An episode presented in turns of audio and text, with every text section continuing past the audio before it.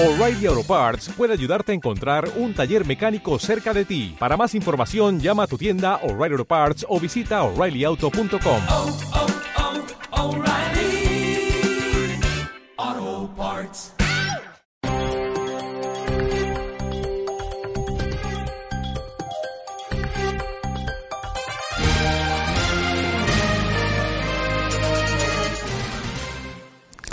Ante la decisión del eh, dictador comunista Maduro de convertir a su país, Venezuela, en una cárcel y en acabar con todos los que se le opongan, el cardenal arzobispo de Caracas, cardenal Urosa, eh, le ha dicho públicamente que tendrá que dar cuenta ante Dios de sus crímenes probablemente eh, no le ha hecho ningún efecto. E incluso es posible que haya reaccionado con una carcajada brutal como la que sueltan los verdugos ante sus víctimas inocentes. Por desgracia se ha instalado ya la Asamblea Constituyente y tampoco ha tenido efecto eh, la intervención a última hora de la Santa Sede eh, que en nombre del Papa el eh, cardenal Parolín, secretario de Estado, ha pedido que eso no tuviera lugar.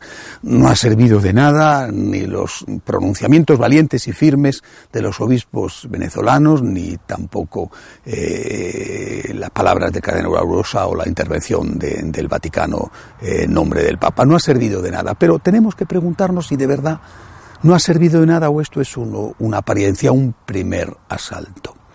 Eh, la Iglesia en su larga historia ha vivido momentos eh, muy diferentes en su relación y en su influencia con el poder político.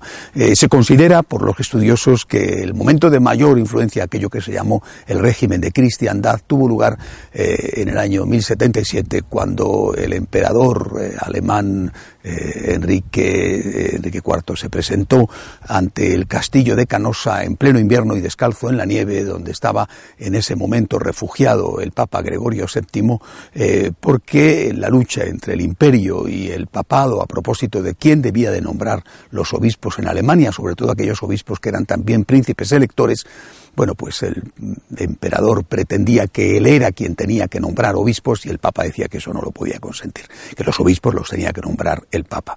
Pues bien, eh, el Papa había excomulgado al emperador y el emperador que creía tener todo el poder se encontró con un levantamiento de un sector de los nobles que ponían en peligro su trono. Eh, se fue a pedir disculpas públicamente, a hacer penitencia delante del castillo de Canosa donde estaba refugiado el Papa el Papa le perdonó. Bien, eh, eh, este se considera que es el momento de, de, del mayor poder político de la Iglesia. Después el emperador, una vez que, que hubo obtenido el perdón del Papa, volvió a su país, eliminó a los, eh, a los nobles que se le oponían y volvió a atacar al Papa.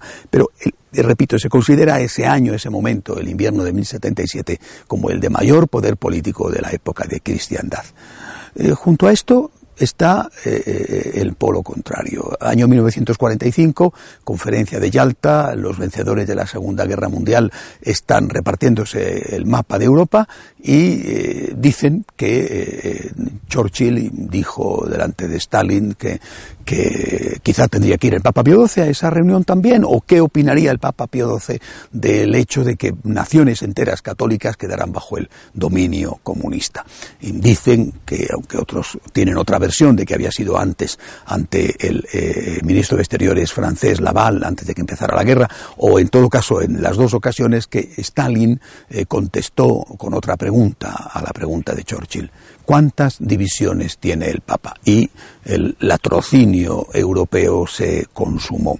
Eh, es decir, poder político de la Iglesia, eh, época de cristiandad, poder de nula influencia política. A veces a uno le vienen ganas de añorar la época de cristiandad, aunque comprendo que aquello tenía también consecuencias negativas. Pero en este momento eh, sería estupendo que el Papa, los obispos tuvieran el poder suficiente como para eh, forzar eh, que, que, la dictadura de Maduro no se implantara en Venezuela o que hubiera un golpe de Estado de los militares que terminaran con el dictador en el exilio o en la cárcel. Eh, la realidad es que la Iglesia tiene cada vez menos influencia, menos poder político y que las cosas se hacen no solo en Venezuela, sino en contra de lo que la Iglesia aconseja, incluso en contra de lo que dice la ley moral natural. Pero esto es así, realmente esto es así. O esto es una apariencia, repito, esto es una batalla de una larga guerra. Cuando miramos la historia, la historia de Europa, vemos que este gigante soviético, eh, este oso soviético, eh, se comió eh, varias naciones europeas, entre ellas Polonia, pero también Hungría, Rumanía, eh, Bulgaria, la mitad de Alemania, en fin, se comió varias naciones europeas. Pero hubo un bocado que se le indigestó, el bocado polaco. los polacos resistieron. Los polacos mm, perdieron su libertad, estaban dominados por un régimen dictatorial equivalente no sé si mejor o peor, al que quiere instaurar Maduro en Venezuela, pero los polacos no se rindieron. Llenaron sus iglesias, llenaron sus seminarios incluso de forma clandestina.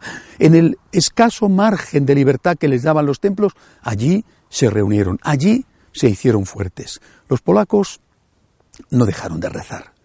Los polacos creyeron en la promesa de la Divina Misericordia. Los polacos se arrodillaban delante del sagrario para no tener que arrodillarse delante del dictador. Y al final no fueron los tanques soviéticos los que vencieron, sino las oraciones de los polacos. Y el muro cayó. Tardó, Tardó, ciertamente. Año 39 empieza la guerra, año 89 eh, cae el muro. Tardó 50 años, pero el muro al final cayó. Yo creo que este es el futuro de Venezuela. En un momento tan duro, tan desesperanzador, tan amargo como el que están viviendo los venezolanos, creo que Polonia tendría que ser su referente.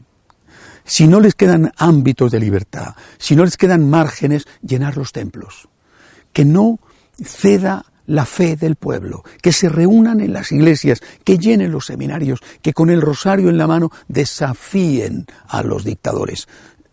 Todo pasa y si la dictadura comunista terrible de los soviéticos en Europa terminó por pasar, si el muro de Berlín terminó por caer, también la dictadura sanguinaria de Maduro terminará por pasar.